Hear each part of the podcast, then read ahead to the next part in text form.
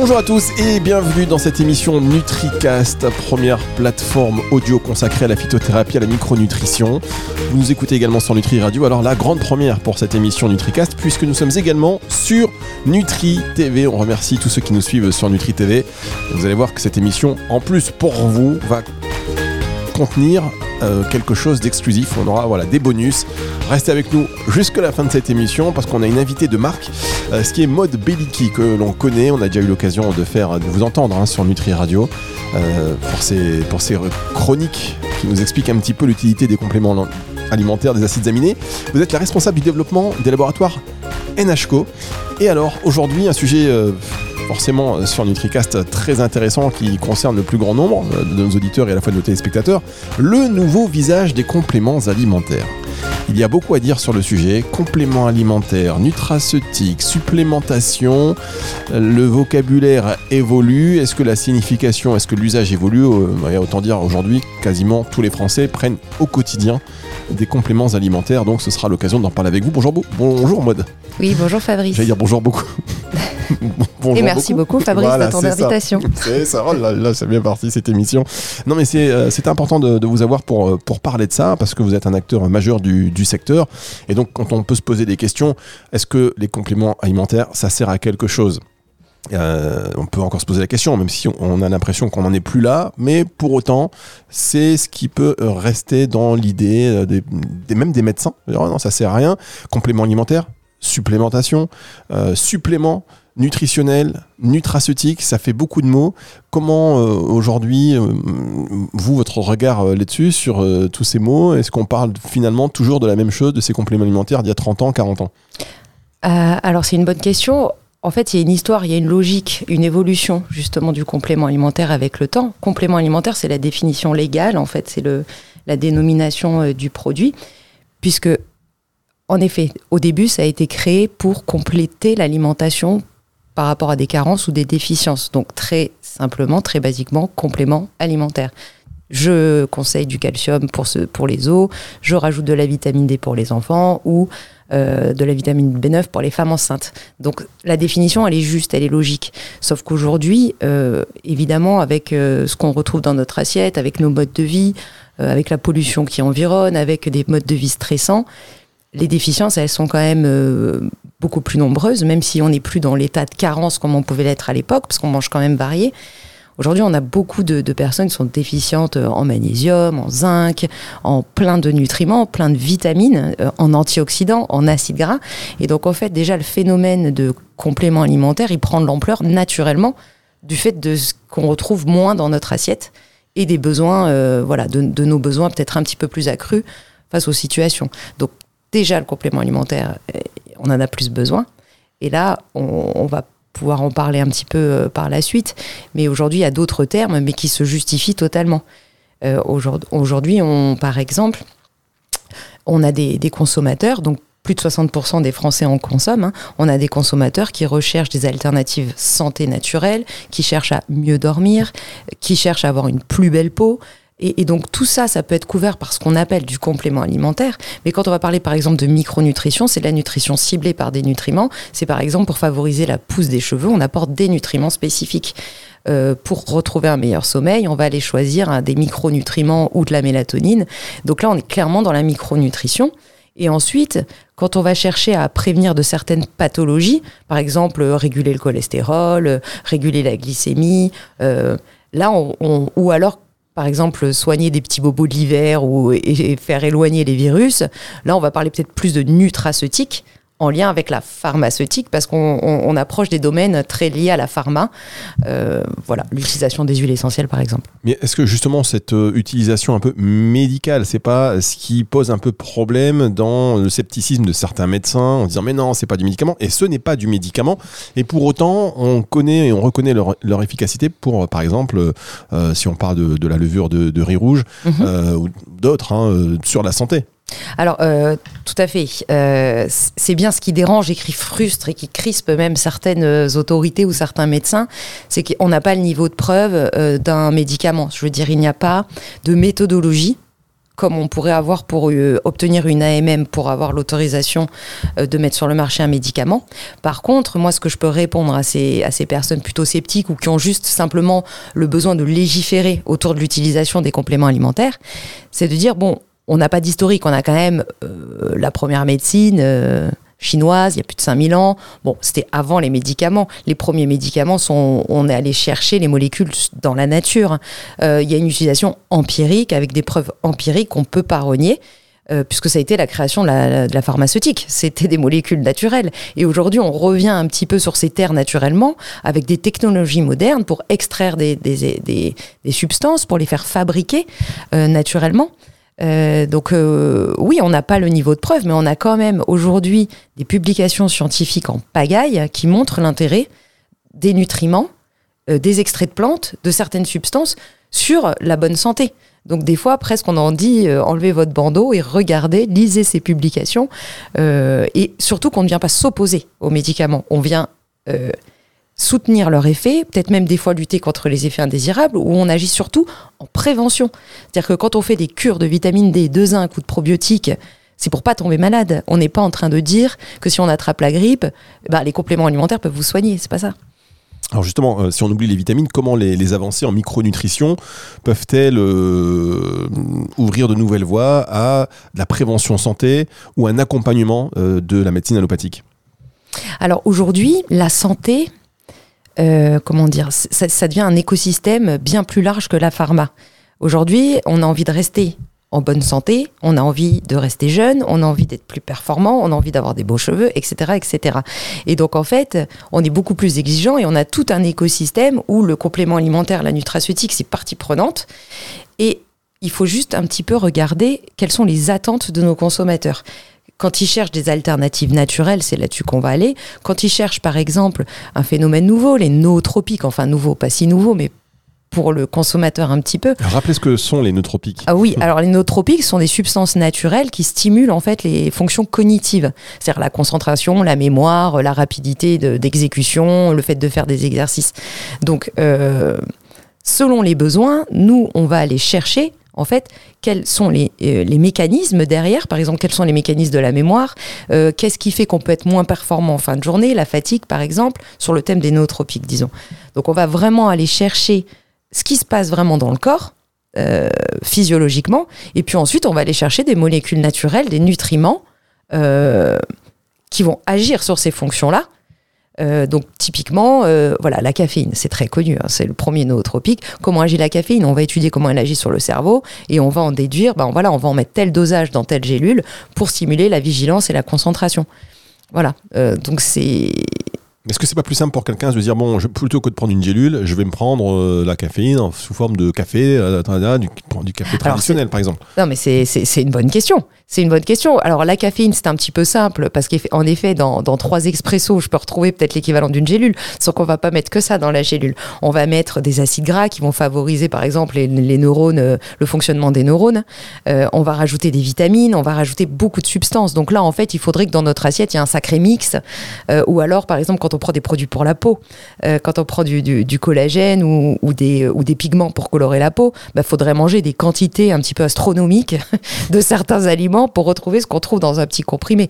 Donc on met quand même toutes les chances de notre côté. Quand on veut favoriser la pousse du cheveu, euh, ce qu'on va mettre dedans, bon, on le retrouve pas vraiment dans notre assiette, faut le dire. Euh, ou alors, euh, bon, faut manger très très équilibré. Alors, si on parle plus seulement de combler les déficits, comment vous, chez NHCO, qui êtes un acteur important du marché, vous explorez les nouvelles voies justement pour la santé humaine de la nutraceutique? Alors, Déjà, chez NHCO, on a un portefeuille assez large qui couvre déjà pas mal de besoins. Mais aujourd'hui, on se rend compte euh, que ce soit avec la démocratisation du complément ou le post-Covid ou cette recherche un petit peu de, performance, de beauté, a, ouvert des nouveaux besoins. Euh, il n'y avait pas de solution aujourd'hui. Donc en fait, comment on fait chez NHCO on lance à peu près une à trois nouvelles références par an, donc faut bien bien les choisir. Et on, s'intéresse vraiment aux besoins du consommateur, mais surtout on confronte ça avec euh, ce que nous, on est capable d'offrir de mieux sur le marché. C'est-à-dire que s'il y a un besoin consommateur qui apparaît, par exemple bah, ces fameux recherches de performance, oh, allez, je vais prendre un autre exemple. Le syndrome prémenstruel, les femmes qui souffrent avant d'avoir leurs règles. Bon, ben avant, c'était espace-fond, et puis nous, on s'est dit, on a quand même quelque chose à apporter de plus puissant pour le confort des femmes. Donc, euh, si on a vraiment quelque chose de neuf à apporter, d'efficace, euh, on, va se, on, va y dédier notre énergie, notre temps. Le syndrome prémenstruel, pour nous, ça nous tenait à cœur parce que les femmes n'ont pas le droit de continuer de souffrir comme ça puisqu'on on a des solutions. Et donc, en fait, on va vraiment regarder tout ce qui se passe derrière, les mécanismes, les symptômes, etc. Et ensuite, on va évidemment sourcer, ce qu'on appelle sourcer, les ingrédients qui vont pouvoir euh, agir sur ces symptômes. Voilà. Euh, et on les met ensemble. Et après, bon, il y a tout un cycle dont on pourra parler après. Oui, on va y revenir. Alors, on va y revenir. Euh, ce sera sur Nutri TV exclusivement, cette partie-là. Et on va également parler de la partie réglementaire aussi sur, euh, sur Nutri TV exclusivement. J'étais en train de me dire que peut-être qu'il faut qu'on s'arrête là, mode, et qu'on passe directement sur, sur Nutri TV pour la suite.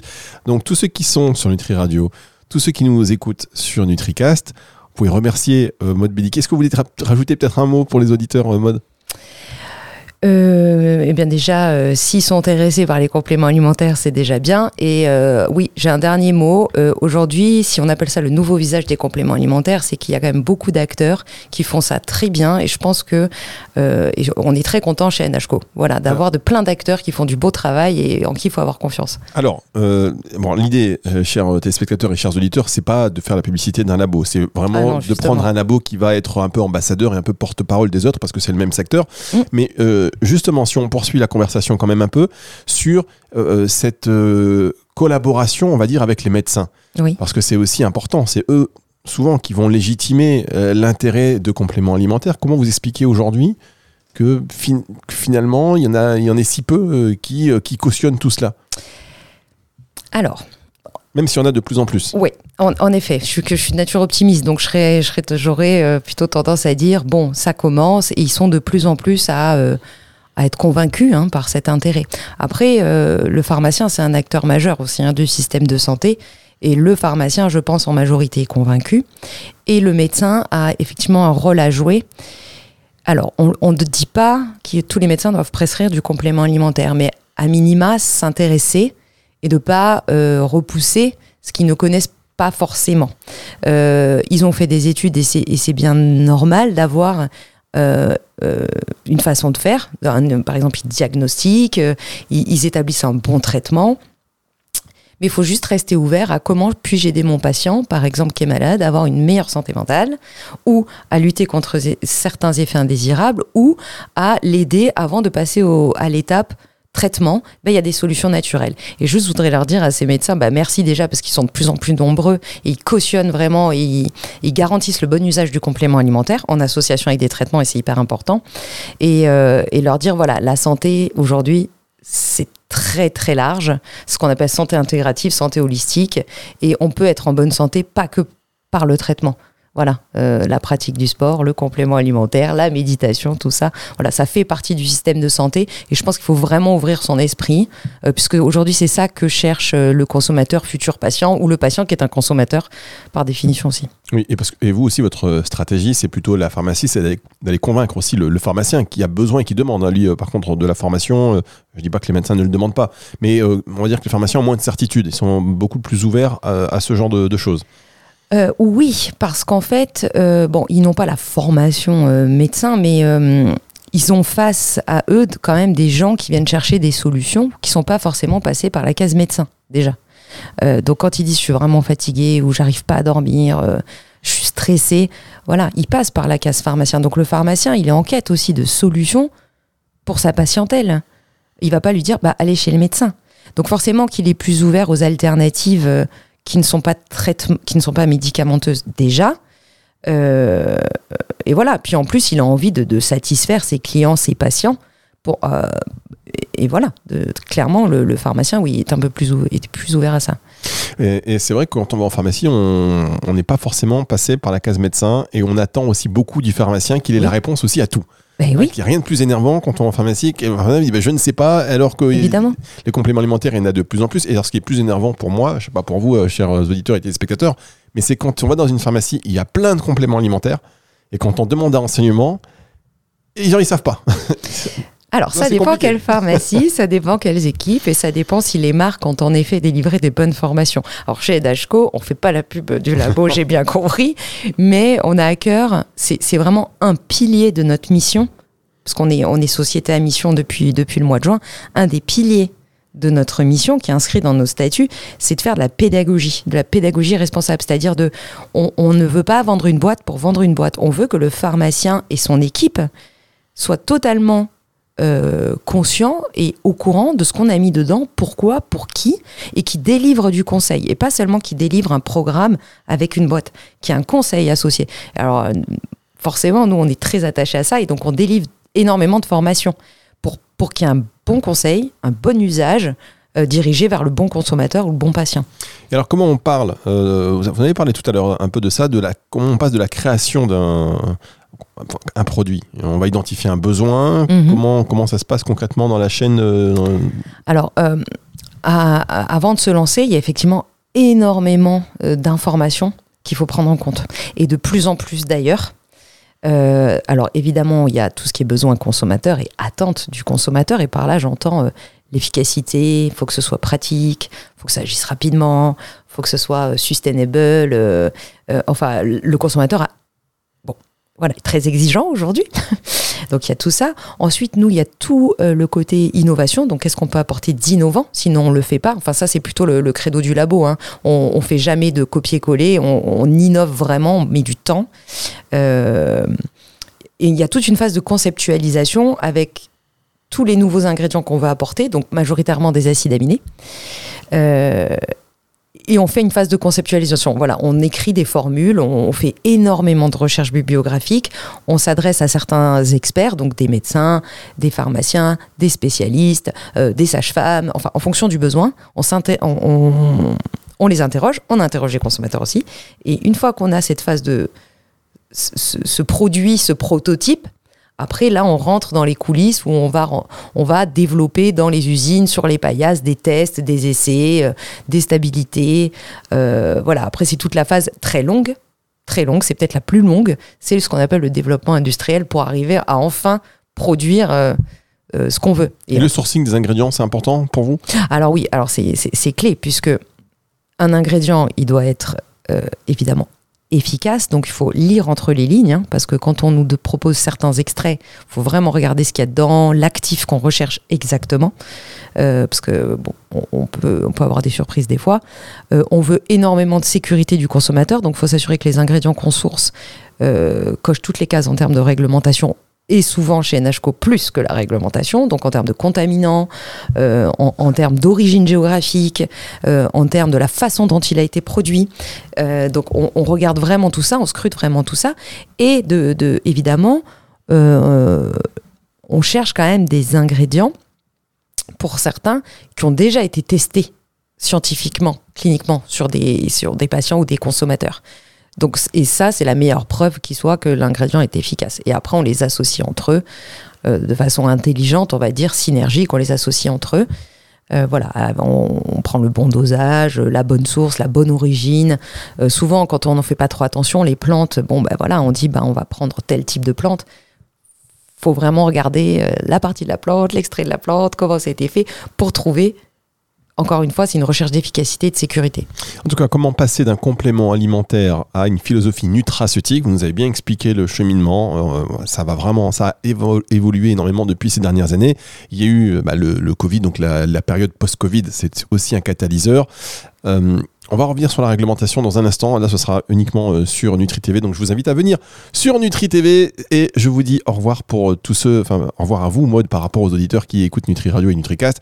Restez sur Nutri Radio. Il y a de la bonne musique, il y a de bonnes émissions encore qui arrivent. Des bonnes vibes. De bonnes vibes. mais on va poursuivre euh, la conversation. Avec les téléspectateurs de Nutri TV. Si vous êtes sur Nutri Radio, vous, si vous êtes sur le site, cliquez hein, sur Nutri TV. Rejoignez-nous, ça va nous faire bien plaisir. Merci beaucoup, Matt Bediki. À bientôt. À bientôt et à tout de suite pour sur Nutri TV.